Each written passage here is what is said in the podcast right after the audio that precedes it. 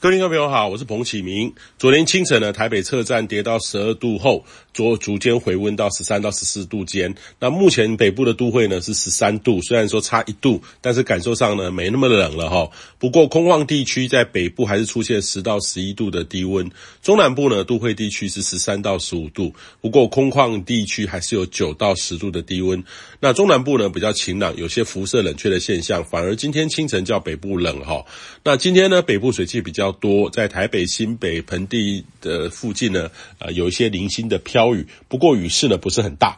那预计呢，今天白天冷空气将会稍微减弱一点，中午呃温度呢，北部可以到十四到十五度，中南部十八到二十度，东半部十三到二十二度。那这波冷高压呢，在今天很快速的东移出海当中，那很快的，但很快接下来呢，又有波冷高压冷空气接近。今天深夜到周五的清晨，仍然有可能会比目前略低一度。北部都会有机会到十二到十三度，空旷地区还是有十度上下的机会。中南部辐射冷却的低温还是持续，都会区域呢十三到十四度，空旷地区还是有低于十度以下的机会，可能会比目前略低一点哈。农民朋友要注意寒害。那不过这波冷高压呢走得很快，呃，周五白天会逐步的减弱。整体来说的话，各地中午的高温会比今天略回温一到两度，北部有机会到十五到十六度，中南部二十度以上，东半部云量比较多，会比较慢，尤其在宜兰花莲，相对呢和今天类似哈。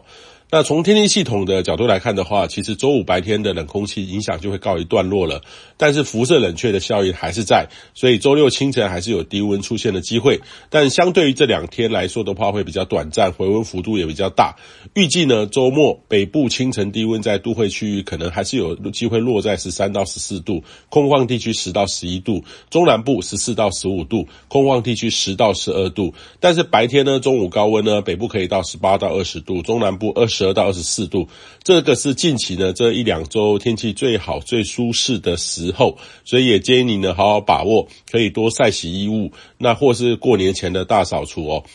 那下周一呢有波封面通过。后面随后东北风在后面报道，再度温度下滑，北部东半部转较湿冷的天气形态，低温大概是十四到十五度，早晚有凉意哦。中南部还是相对稳定，预期可能可以到下周五、下周六才会减缓一点，所以建议你呢年前的活动安排务必要跟着天气调整。那这几天呢，都断断续续有几波境外空气污染物影响台湾，北部风速比较大，影响比较少。不过中南部大气稳定，经过累积，加上本地的污染，污染物浓度会比较高，不少地方看起来能见度会比较差，敏感族群还是要稍微多留意一下。那世界经济论坛呢，刚发布了二零二二年针对企业还有专业人士，呃，对于各项的风险的重要性认知排序。那气候行动的失败还是列为首位哈，那极端天气次之，那这个都是我们正面临到的一个风险哈，事实上可能会比疫情还要更严重。如何把这个理想呢，呃，口号化为真实的行动，这个是全球关注，台湾呢也必须有所作为的迫切之路。以上气象由天气风险彭启明提供。